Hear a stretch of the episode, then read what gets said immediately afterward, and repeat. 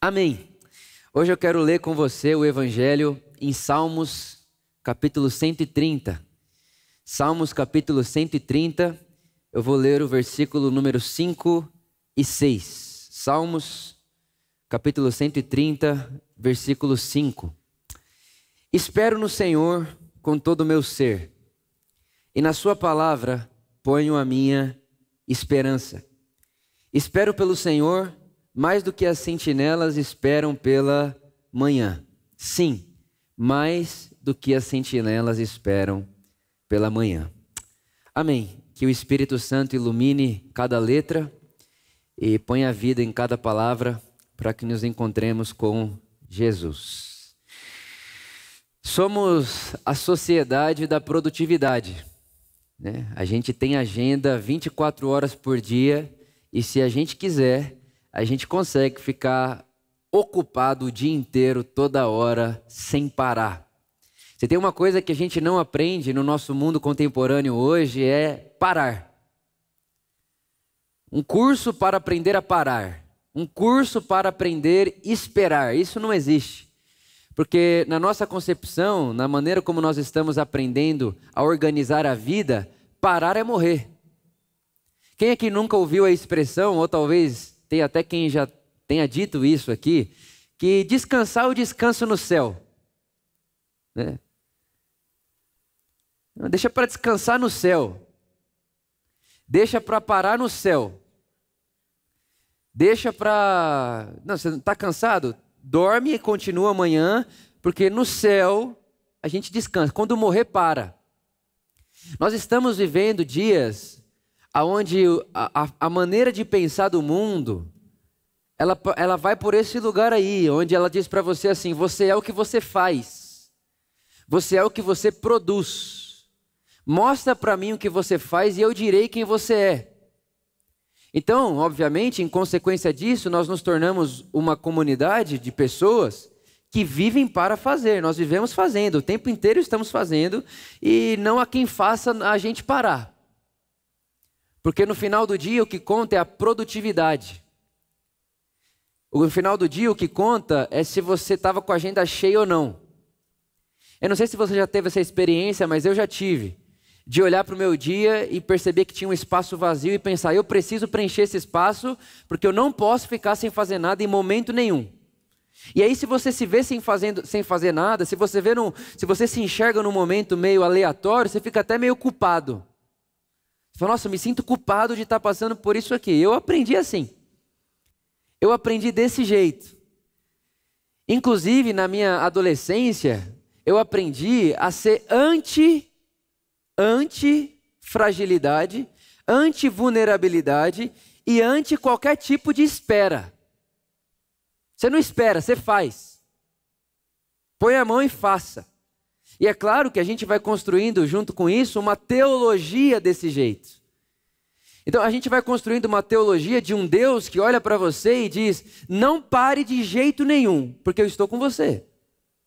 A gente vai construindo uma teologia de um Deus que olha para você e diz: parar é morrer. Não pare, vai sangrando, mas vai. Não para de jeito nenhum. A gente vai construindo uma teologia de heróis. Eu fui construído assim, eu fui aprendendo a ser assim. Eu me lembro, irmãos, uma vez, e para quem não sabe, eu viajei muito tempo. eu fui em todos os estados do Brasil pregando o evangelho eu era meio, meio maluco assim. Eu, eu, eu queria ir, ah, vou para o Rio de Janeiro, então coloca para pregar três vezes no Rio de Janeiro em seis horas que eu vou ficar lá. Eu quero pregar três vezes. Então, era uma, era uma busca, uma ânsia por prega, prega, prega, prega, prega. Por quê? Porque cresci numa sociedade que diz: construa a sua história, faça o máximo possível. Só não para. Faça o máximo que você puder. Só não para. E eu me lembro que estava chegando o aniversário da minha irmã Giovana, eu tenho duas irmãs. A minha irmã Giovana é mais nova, estava chegando o aniversário dela de 15 anos. E o aniversário dela caía no sábado, aniversário de 15 anos da minha irmã mais nova. Só que eu estava nessa loucura. E dentro da minha cabeça era impossível conceber a ideia de que eu poderia não ir viajar aquele sábado para ficar no aniversário da minha irmã. Era inconcebível.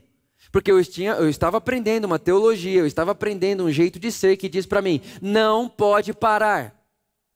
Parar é morrer. Você não pode parar, até porque, Vitor, você é jovem. E está com um jovem a força de Deus. Você não pode parar. Como que você vai deixar de viajar um final de semana para ir no aniversário da sua irmã, sendo que num final de semana você prega sete vezes? Você vai deixar de pregar sete vezes para ir no aniversário da sua irmã? Foi assim que eu fui aprendendo a viver. E infelizmente eu não estava no aniversário da minha irmã. Eu não fui no aniversário da minha irmã. Eu preguei as 18 vezes no final de semana, mas não estava no aniversário de 15 anos da minha irmã. Mais para frente, eu me lembro que na minha adolescência eu fiz uma lista de sonhos. Nessa minha lista de sonhos, eu colocava ali coisas que eu queria realizar. E eu lembro que eu escrevi assim: se eu morrer um dia depois de finalizar essa lista, eu estou feliz. E na lista, irmãos, tinha as igrejas que eu queria pregar e as pessoas que eu queria conhecer. Aquilo para mim era o sonho da minha vida. Eu era um garoto, desde muito cedo sabia que viveria fazendo o que faço hoje. E aí tinha as minhas referências e os meus sonhos, o meu sonho era conhecer minhas referências de perto, ser amigo delas e pregar nas igrejas que eu via minha mãe assistindo e todo esse negócio. E isso aconteceu com 23 anos de idade. Estou eu na casa de uma dessas pessoas. E eu estou no quarto de uma dessas pessoas que eu sonhava em conhecer. E eu me lembro dessa lista. Só que tinha um problema.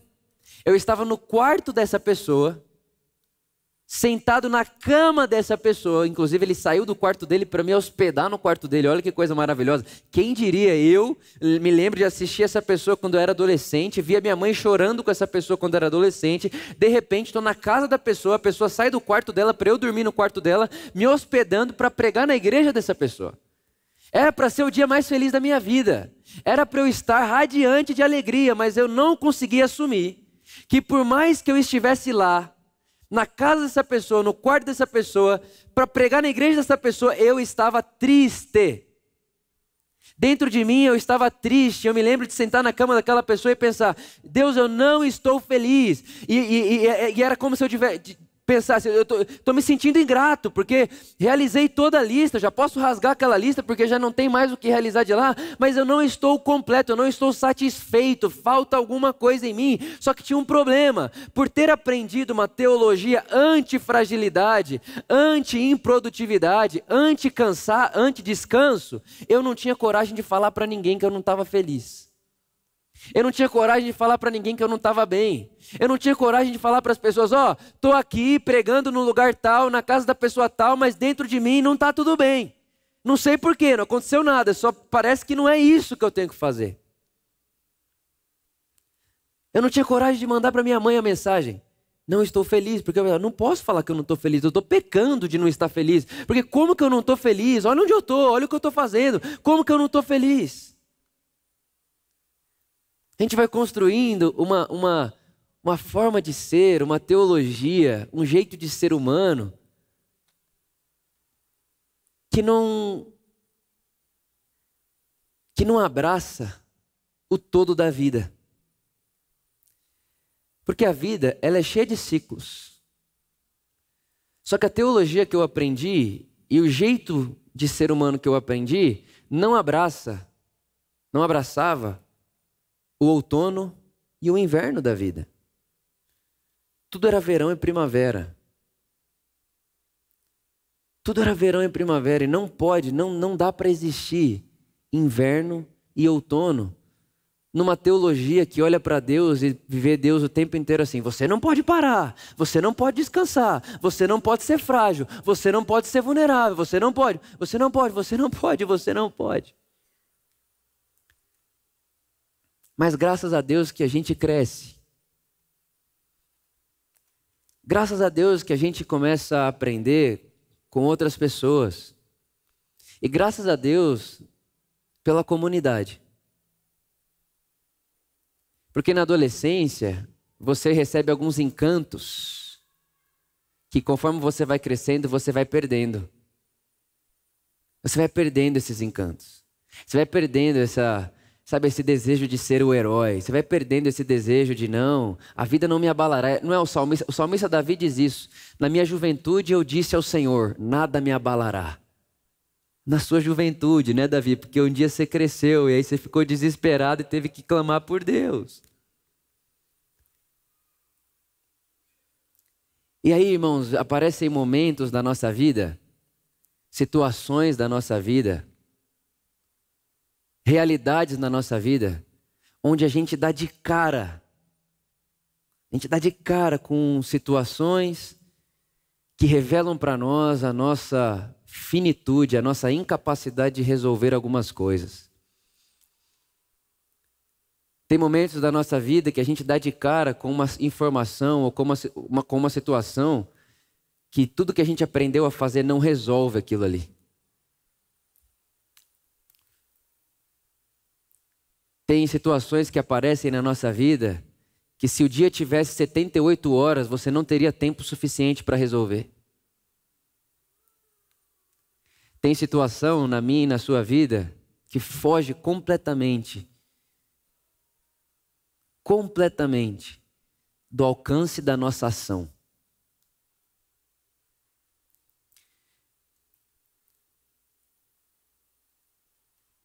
Um resultado de um exame, a perda de uma pessoa, o luto, uma, uma, uma notícia muito triste que você recebeu, a perca de um emprego.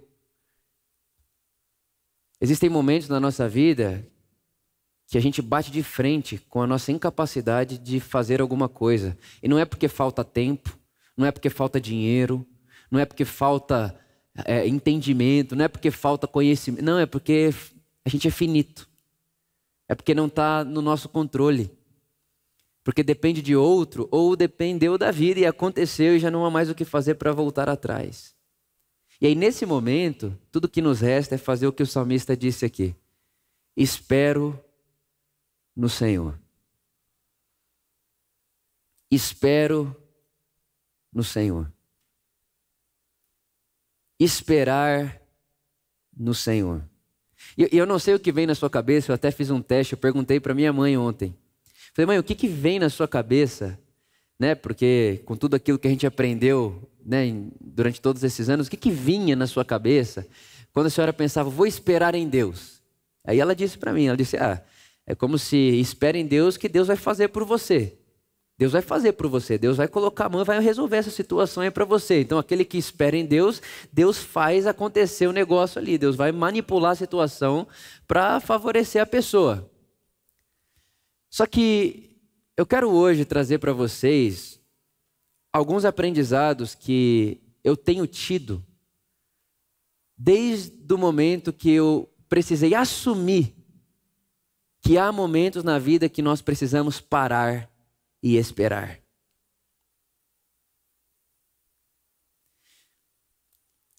Numa sociedade de produtividade e numa teologia anti-fragilidade e anti-parar, para parar e esperar é preciso de fé. Muitas vezes a gente pensa que a pessoa de fé é a pessoa que não para, mas eu queria trazer uma outra reflexão. E se? E se a gente olhasse e percebesse que para parar e esperar é preciso de fé também?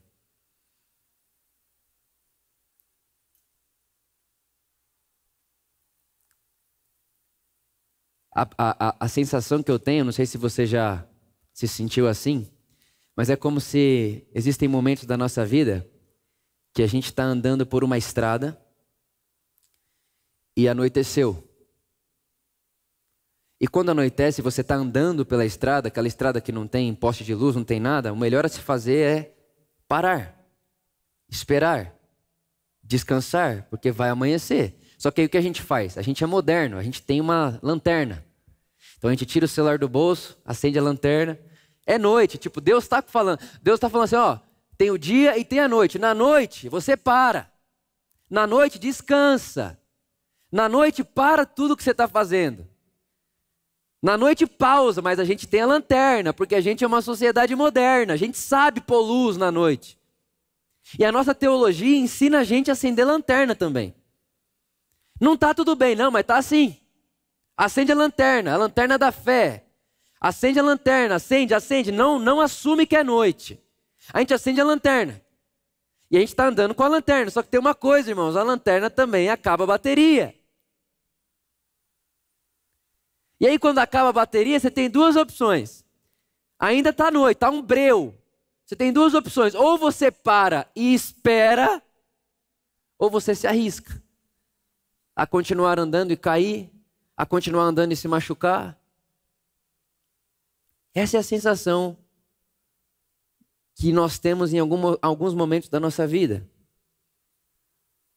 E eu queria aconselhar você hoje que o melhor a se fazer é esperar, parar, esperar em Deus, esperar no Senhor. Só que é interessante que esse esperar no Senhor não é de forma nenhuma aquele esperar, sabe quando você está esperando a sua, a sua senha numa recepção, que você está entediado.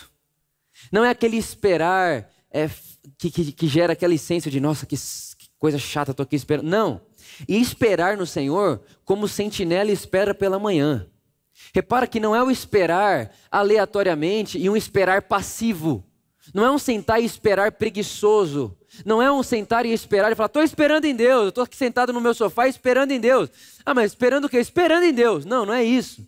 É esperar como o sentinela espera pela manhã. E o sentinela, ele trabalha, enquanto ele trabalha, ele fica esperando amanhã, por quê? Porque, hum, principalmente na época bíblica, os outros povos atacavam as cidades de noite. Então o sentinela, ele ficava esperando amanhã, por quê? Porque amanhã acabou o perigo, na manhã não tem perigo mais.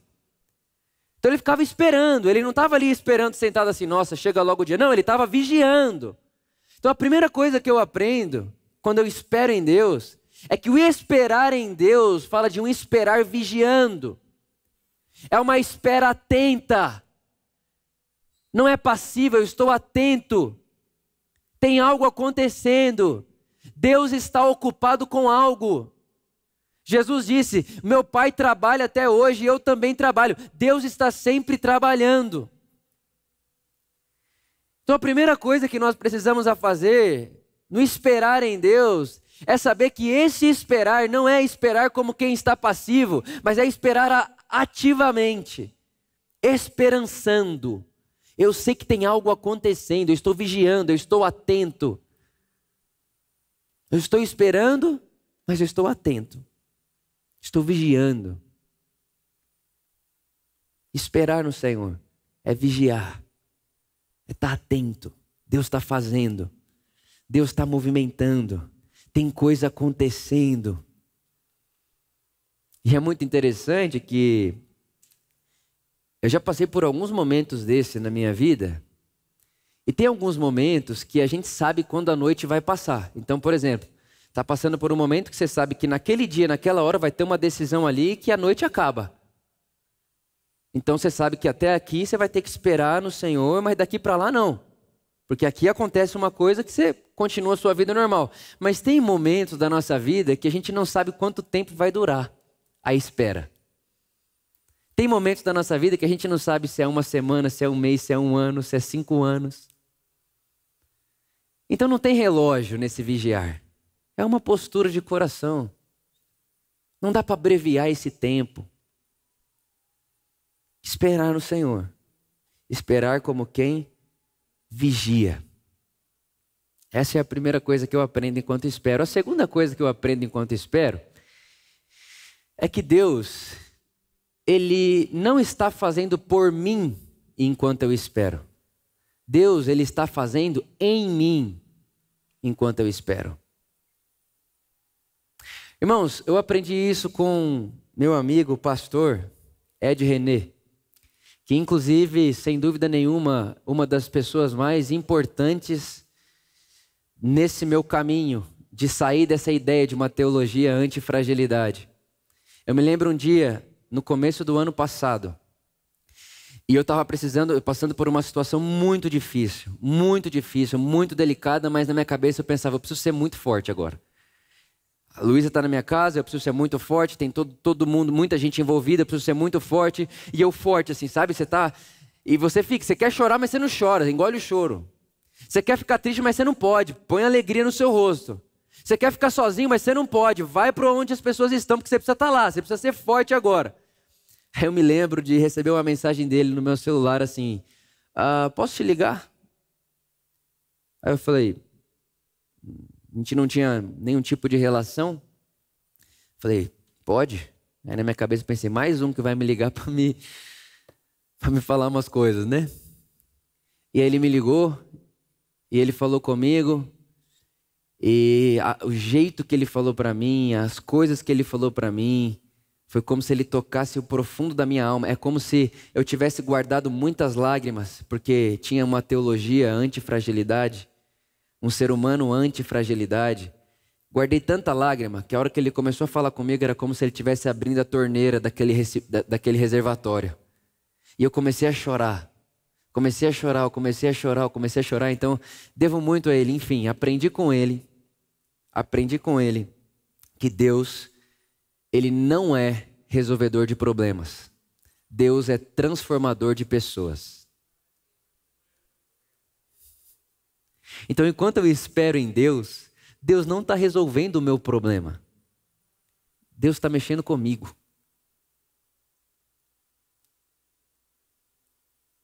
É comigo que Ele está mexendo. É em mim que Ele está mexendo. Deus está ocupado demais com você. É isso que o apóstolo Paulo diz, Romanos capítulo 8, versículo 28. E Deus age em todas as coisas, com as pessoas, com a gente. Ele não age nas coisas, ele age nas coisas, dentro das coisas, nas pessoas. Romanos capítulo 8, versículo 28. Ele vai fazer com que tudo isso coopere para o bem, mas não é as coisas que vão funcionar depois que Deus. Você espera em Deus, Deus resolve meu problema. Ó, oh, Deus, estou com um problema aqui. Estou esperando você resolver. Fala, não, eu não sou resolvedor de problema. Eu quero mexer com você, Vitor. Eu quero transformar você. Eu quero tocar você. Eu quero mexer com a sua alma. Eu quero curar a sua alma. Eu quero encorajar você. Eu quero mostrar para você por que, que você está fazendo o que está fazendo. Tem um motivo de você estar tá fazendo isso aí. Eu quero curar você. Eu quero curar esse seu desespero. Eu quero curar essa sua insegurança. Eu quero curar essa sua infragilidade, esse seu medo de ser frágil. Eu quero curar esse seu medo de se expor. Eu quero curar esse seu medo de, da derrota. Eu quero curar você. Eu não quero mexer na situação, quero mudar você. Porque aí depois que eu toco você, você vai para a situação diferente. Deus quer mexer em nós.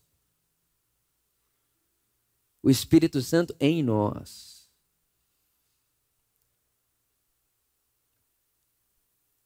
Isaías capítulo 40 diz que os jovens se cansam, mas aqueles que esperam no Senhor renovarão as suas forças.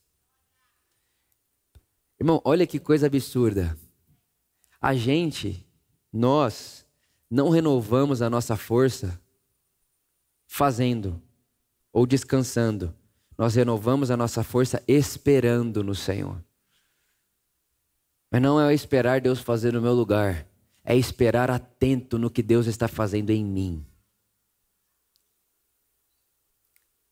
Esperar em Deus é estar atento naquilo que Ele está fazendo em mim, na situação que eu estou vivendo.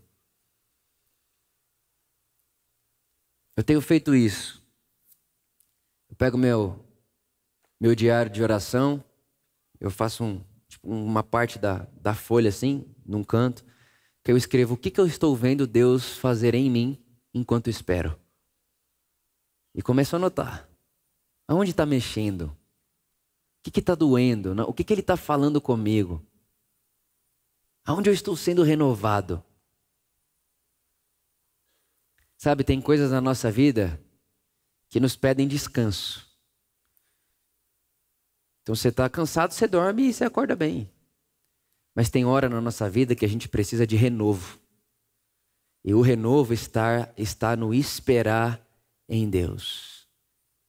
Mas não é esperar Ele fazer por mim, é esperar como quem vigia, atento àquilo que Ele está fazendo em mim. Porque no fim dessa situação, talvez, irmãos, não vai resolver do jeito que você queria, não vai resolver do jeito que eu queria. Talvez a gente saia desse momento sequelado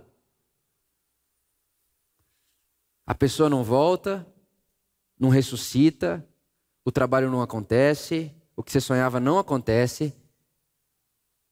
Não estou falando que isso aí vai acontecer, pelo contrário, estou dizendo que pode não acontecer. Mas quando você se posiciona diante de Deus, atento ao que Ele quer fazer em você, Ele molda você para passar por aquilo de uma tal forma que quando você passar por aquilo, você vai conseguir dizer: Deus, eu, não está legal, não foi legal, não gostei do que aconteceu, mas eu estou com você, você em mim, e eu te vejo vivendo em mim.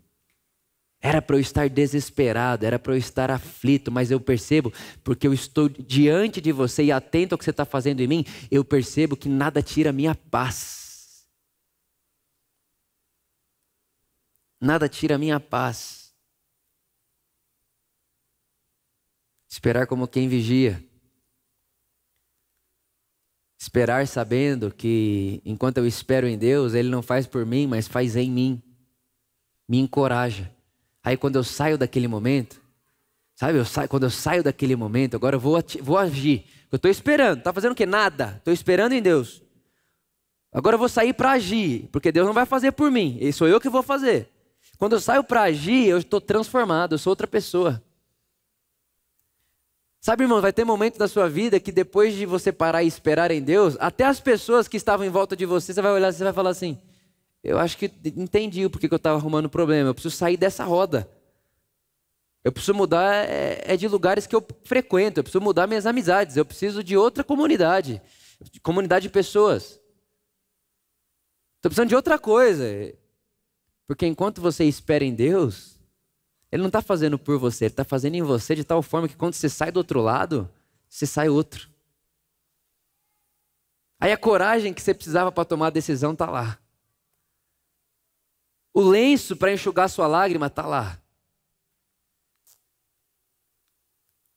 Porque ele te renovou.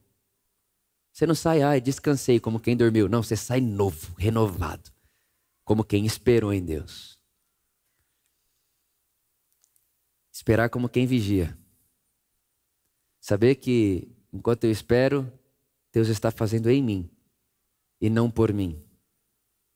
E a terceira coisa que eu aprendo enquanto eu espero em Deus é que geralmente esse esperar em Deus se parece muito com a escuridão.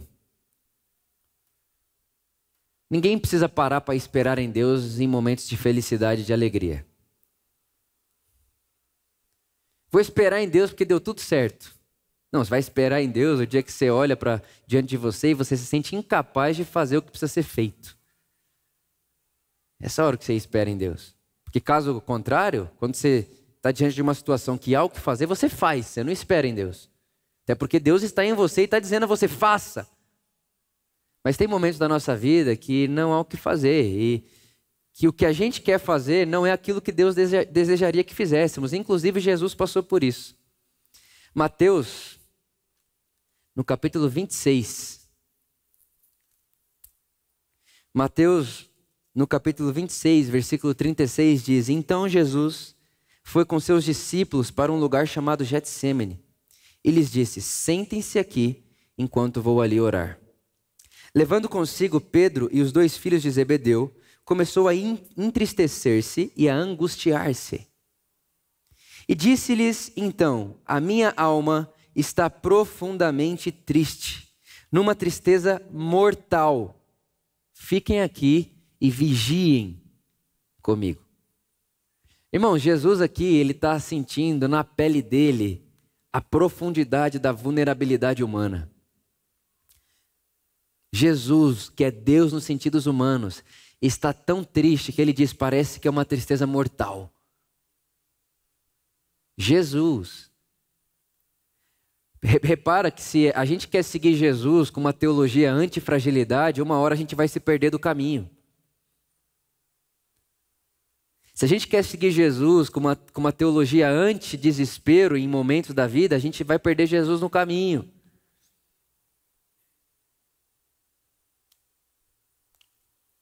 A minha alma está profundamente triste, numa tristeza mortal. E é nesse, é nesse momento que Jesus sua sangue. Jesus sua sangue. E eu li um artigo esses dias atrás, científico, dizendo que para uma pessoa chegar a suar sangue é porque não há outra coisa que o corpo dela possa fazer para reagir a esse desespero. É tipo, a última coisa que o corpo faz para reagir a um desespero é suar sangue. A última, depois disso morre. Jesus está tendo essa sensação, suando sangue, com a alma profundamente angustiada.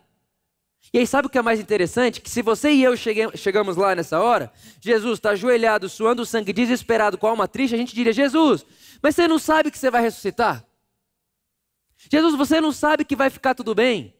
Você não tem certeza absoluta que você vai ressuscitar? Ele diria: Sim, eu sei que vou. Mas o ressuscitar está no futuro, eu estou no presente. Eu estou agora.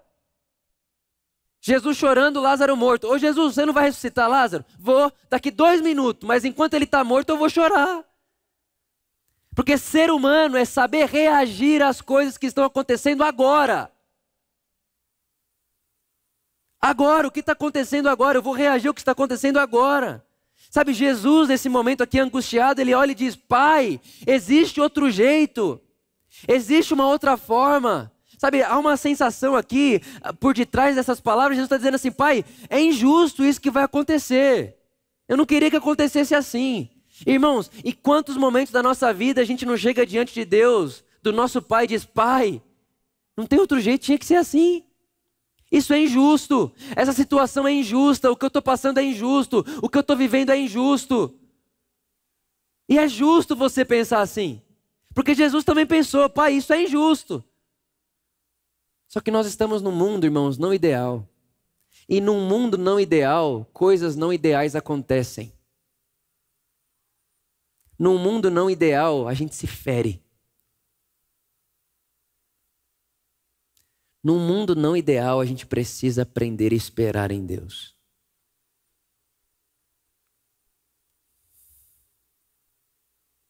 Jesus, nesse momento, está experimentando aquela sensação que eu e você já experimentamos na vida.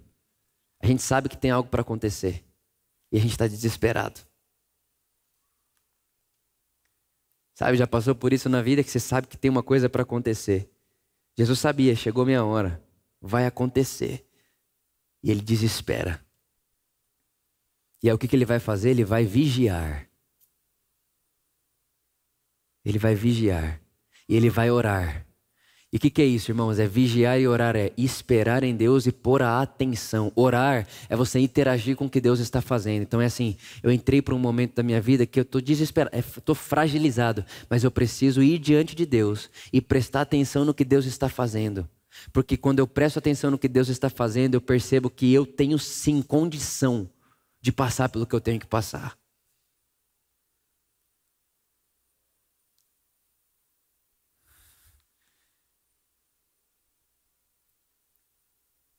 Quando eu paro diante de Deus, espero diante de Deus, ponho atenção naquilo que Ele está fazendo em mim, mexendo com o Vitor. Eu começo a perceber que Ele está fazendo algo dentro de mim que me traz provisão para passar por aquilo que eu tenho que passar, inclusive se for a morte, como Jesus está dizendo aqui, está fazendo aqui.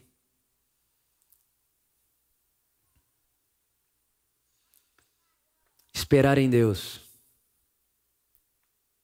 Esperar como quem vigia.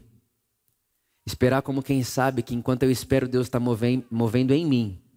Não estou utilizando Deus como uma, uma mão mágica que move as coisas a meu favor. Não. Eu estou na vida e vou viver a vida como a vida deve ser vivida. Ser de Jesus não é ter um mágico gênio da lâmpada à minha disposição. Ser de Jesus não é viver magia, não é andar sob a realidade. Seguir Jesus é pisar na realidade e andar por ela.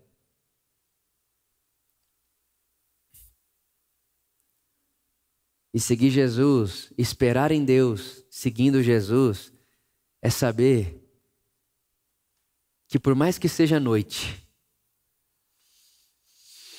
Jesus está suando sangue. É noite. Mas lá dentro eu posso dizer, pai, mas eu sei que vai amanhecer.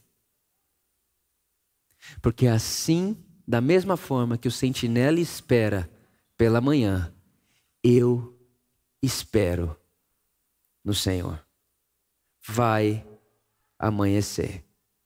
Vai amanhecer. E esse amanhecer, irmãos, não é a, a solução resolvida, ok? Esse amanhecer não é o que você queria ter, é, que aconteça, aconteceu. Não é isso. Amanhecer é que você vai passar. E você vai sair vivo do outro lado.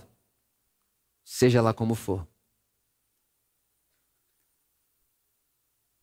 Sabe, eu imagino Jesus olhando para o pai dizendo: Pai, tem outro jeito? Aí o pai diz: Não tem. Não tem. Eles vão te matar.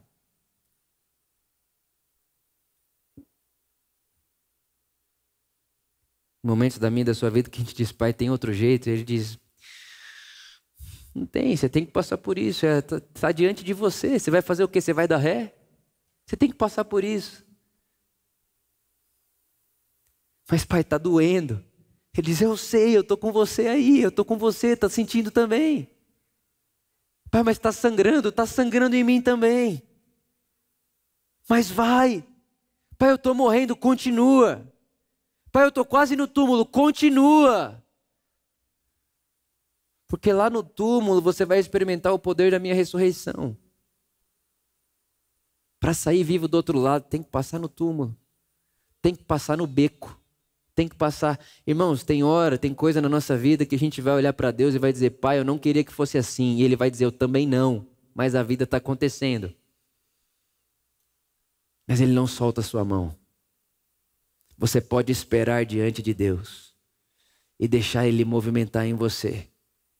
Apaga a sua lanterna, para de fingir que não é noite. Espere em Deus e deixe Ele movimentar em você.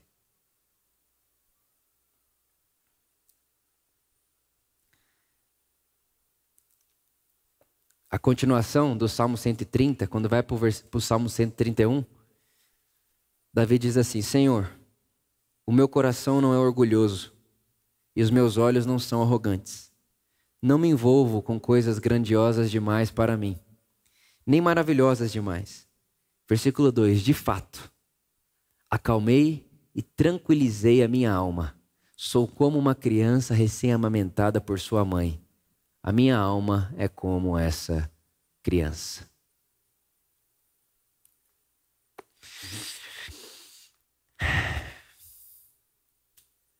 Por muito tempo da minha vida, irmãos, eu vivi uma, uma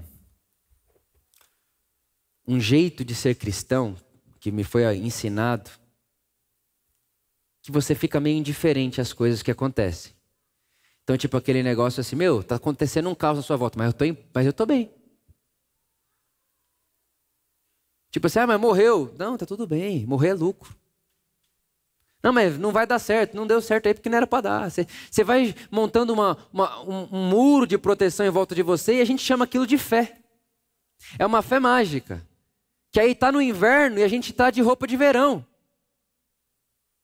Porque a gente aprendeu que a roupa do inverno é pecado, porque a alegria é o fruto do espírito.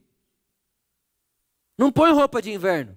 Só que, irmão, doença não é sair com roupa de inverno no inverno. Doença é sair de sunga no inverno. A doença não é chorar. Doença é rir no velório.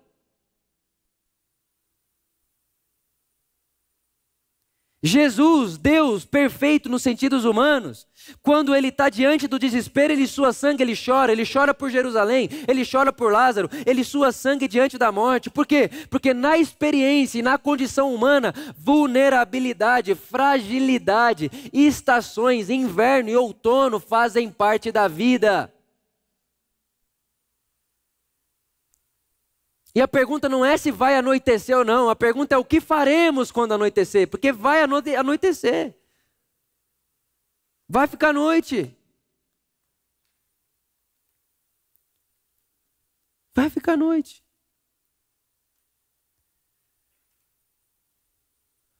O que eu posso garantir para você é que a vida não é só inverno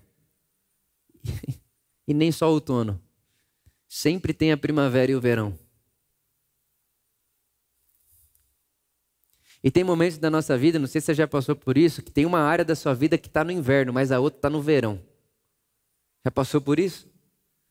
E aí você não sabe o que, que você faz, né? Fala, eu me visto de inverno ou de verão?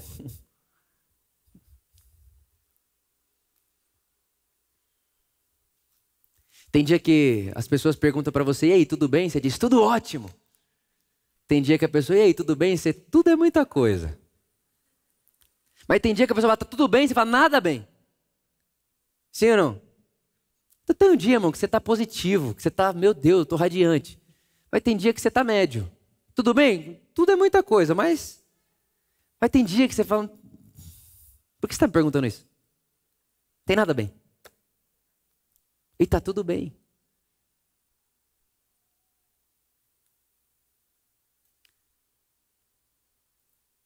De fato, acalmei e tranquilizei a minha alma. Sou como uma criança recém-amamentada no colo da sua mãe. Irmãos, nesses momentos de aflição, de angústia, Deus é nossa mãe. E eu acho muito bonito, né? Ele não fala pai aqui, ele fala mãe. Porque tem hora que é só no colo da mãe que a gente tem o que precisa. A gente precisa de, de amamentar, é só no colo da mãe. De fato, acalmei e tranquilizei a minha alma. Esperar em Deus é escolher tranquilizar a alma no colo da nossa mãe. Esperar em Deus é saber que Ele não vai fazer por mim, mas o que Ele está fazendo em mim vai me prover para passar pelo que eu tenho que passar depois. Quando o dia amanhecer, eu vou ter provisão para passar pelo que tem que passar. Eu gosto muito de estudar os rabinos, né? Gosto muito, já deixei muito claro isso aqui. Todo domingo, praticamente, eu falo de um deles. E existe uma discussão interessante dos rabinos que acontece até hoje sobre o que é trabalhar ou não no sábado. Né? Então, tem rabinos que dizem trabalhar no sábado é apertar o botão do elevador. Então, eu fui para Israel, eu fiquei, eu estava com um judeu muito tradicional e ele não aperta o botão do elevador no sábado. Ele contratou uma pessoa gentil, um gentil que não é judeu, para apertar o botão do elevador para ele. É um absurdo, mas é. Eles leem assim. Então, esse cara segue um rabino, que esse rabino diz: ó, tudo é trabalho, até apertar o botão do elevador. Aí tem outros rabinos que dizem: não, acho que não, você pode sim apertar o botão do elevador, os caras mais liberais. Só que existe, uma discussão que diz o seguinte: se sua casa pegar fogo no sábado, o que, que você faz? E tem rabino que vai dizer: não faça nada, deixa pegar fogo. A casa está pegando fogo, vai, vai acabar tudo, deixa pegar fogo. Mas por que, que é para deixar pegar fogo? Ele vai dizer: porque Deus deu o sábado para gente, para gente aprender que na vida vai ter coisas que não temos o que fazer, que não temos como pôr a nossa mão.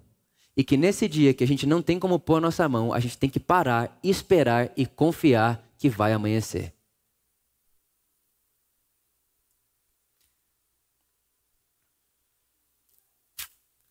Irmãos, dia, a semana não é feita de sete sábados. Mas tem um sábado na semana. Tem hora que a gente tem que aprender a parar. Esperar. Com atenção. Diante de Deus. Enquanto Ele trabalha em nós. Porque muitas vezes, ao invés de nós deixarmos Deus trabalhar em nós, a gente está tão atarefado, a gente está tão ocupado, que a gente não percebe Deus fazendo. A gente, não, a gente, na verdade, não deixa com que Deus faça. É como se a gente dissesse: Eu consigo fazer, eu posso fazer, eu sei fazer, eu resolvo isso aqui, eu resolvo isso aqui. Deus está dizendo: Eu estou aqui. Se você parar diante de mim, se você esperar diante de mim, eu posso fazer coisas em você, Vitor. Posso mexer com coisas dentro de você, Vitor. Mas para isso você precisa parar e esperar. Uma sociedade da produtividade parar e esperar são duas palavras estranhas a nós. Só que não são estranhas ao caminho de Jesus. Parar e esperar. Eu me lembro que eu gravei um vídeo na minha adolescência, tá lá na internet até hoje, falando que a gente não tem que esperar em Deus. E eu entendo o que eu estava dizendo lá. E é verdade, tem coisa que não tem que esperar em Deus mesmo, tem coisa que você põe a mão e faz. Porque Deus não faz por você. Mas existem momentos na nossa vida que não parar é se comprometer em tomar decisões na neurose. Falar coisa que não deveria falar. Quem aqui já falou coisa que passou dois minutos e falou não devia ter falado? Nem pedi para levantar a mão, mas você vê, a desespero é tão grande. Quem aqui já tomou uma decisão, cinco segundos depois você falou, hum, quem? Alguém aí?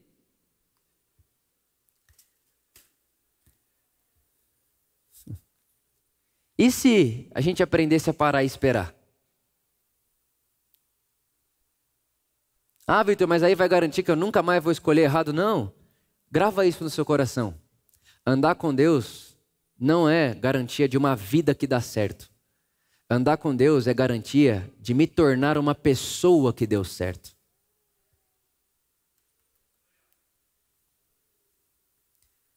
Se você olhar Hebreus capítulo 11, a vida daqueles homens que nós chamamos de heróis foram um lixo. Irmão, só confusão, é que a gente não para para ver, né? Ah, Davi, ah, Abraão, Irmão, Abraão falou que Sara era irmã dele para os caras estuprar ela e não matar ele.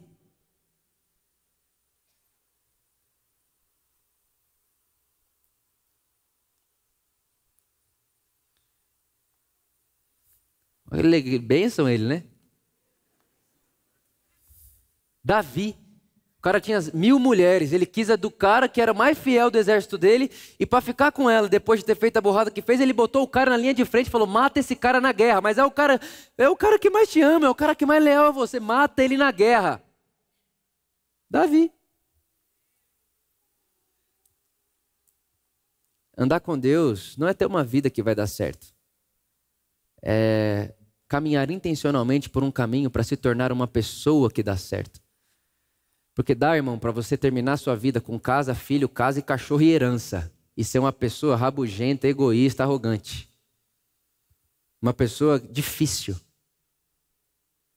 Uma pessoa insuportável. Mas dá também para você terminar sua vida de um jeito que quem olha para você fala: Nossa, tadinho, né? Só que tadinho de quem está falando, porque você é uma pessoa que deu certo cheio de humildade, cheio de gratidão, cheio de mansidão, de domínio próprio, generoso, generosa.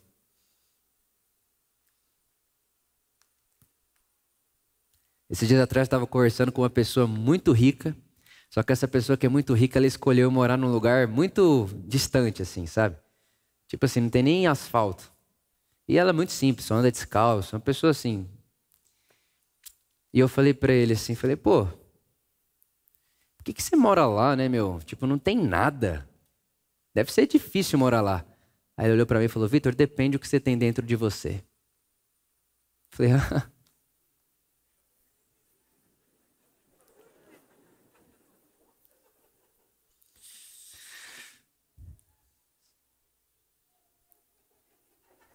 Eu tive que esperar em Deus, né? Sabe, irmãos? Esperar em Deus não é a garantia que tudo vai dar certo. Mas é a garantia de que quando você sair do outro lado, você está mais parecido com Jesus. Isso é esperar em Deus. E é essa a experiência que o Evangelho nos convida a ter hoje. Espere em Deus. Espere como quem vigia. Espere atentamente, enxergando atentamente, percebendo que Deus está mexendo em você nessa situação. Sua ansiedade, sua inferioridade, seu medo. O que Ele está mexendo em você? E por último, saiba que é noite, mas vai clarear. E quando clarear, vai e faça o que tem que ser feito corajosamente. Sem negar a realidade. Sem usar sunga no dia do inverno. e sem usar capuz no dia do verão. A vida é cíclica. As coisas estão acontecendo. Se você está no inverno da sua vida hoje, vai chegar o verão. E se você está no verão, um dia vai chegar o outono. Faz parte da vida. Mas a beleza do Evangelho, em meio a tudo isso, não é que Deus mantém o verão para você o resto da vida, não. É que no verão, no outono, na primavera, no inverno, com você, Ele está.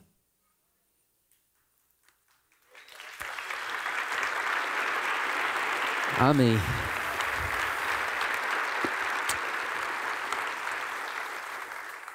Pai, eu te agradeço por tanta bondade. Obrigado porque você nos ensina a viver. Obrigado, Jesus, porque o Evangelho nos ensina a viver. Obrigado porque você nos ensina a sermos humanos, não heróicos. Você não é um super-herói, Jesus. Você não é da ordem dos heróis. Você é da ordem dos santos. O herói tem lado. O herói, para salvar os amigos, mata os inimigos. Os heróis têm lado. O santo não. O santo, você, Jesus, não tem lado. Você faz o seu sol brilhar sobre bons e maus, e no seu ato heróico, você não mata, você morre. É de outra ordem. E Jesus, nós queremos seguir o santo de Nazaré, não um herói. Como se tornar gente como você? Como se tornar ser humano como você? Hoje nós lemos nosso irmão Davi dizendo que uma das formas de sermos transformados é esperando diante de você, Jesus, com você e diante de você. Também ouvimos a voz do nosso irmão Isaías, que disse para nós que aqueles que esperam no Senhor renovam as suas forças. Hoje aprendemos que uma das formas de nos transformarmos e sermos como você, esperando diante de você em meio às situações da vida. Esperar como quem vigia. Esperar como quem sabe que Deus não faz por mim, mas faz em mim. E esperar como quem sabe que a noite passará, amanhã vai aparecer, e quando chegar amanhã, quando o dia clarear, nós teremos provisão para tomarmos decisões, coragem para tomarmos decisões, certeza não de que vai ficar tudo certo na vida, mas que nós estamos nos tornando pessoas certas, pessoas como Jesus. Não é sobre uma vida que dá certo, mas é sobre ser um tipo de gente que dá certo, que deu certo. Que seja assim. Eu oro para que, se alguém aqui, ou na sua casa agora, me ouvindo em qualquer que seja o dia e o momento da história, passando por invernos, outonos, as folhas secaram, não tem fruto, está frio. Pai, eu oro para que o seu amor sempre presente seja a alegria dessa pessoa. Porque no inverno e no outono a gente não precisa ficar triste, porque a nossa alegria é no seu amor. Seu amor. A gente se entristece sim, mas a nossa alegria interior está no seu amor. Seu amor imutável por nós, é o fundamento da nossa vida, o seu amor. Mas eu oro para que haja um acolhimento do inverno e do outono das pessoas. Que elas percebam que não estão sós. E que você, Espírito Santo, um dos seus nomes é Consolador, aquele que enxuga as nossas lágrimas. Que elas se sintam abraçadas, acolhidas, acaloradas no seu abraço, no abraço do seu amor. Que seja assim, para a sua glória e para o nosso bem. Te agradecemos. Amém. Se você pode, fique de pé comigo e que o Espírito Santo abraça, abrace, acolha, esquente e enxugue as suas e as nossas lágrimas. Amém.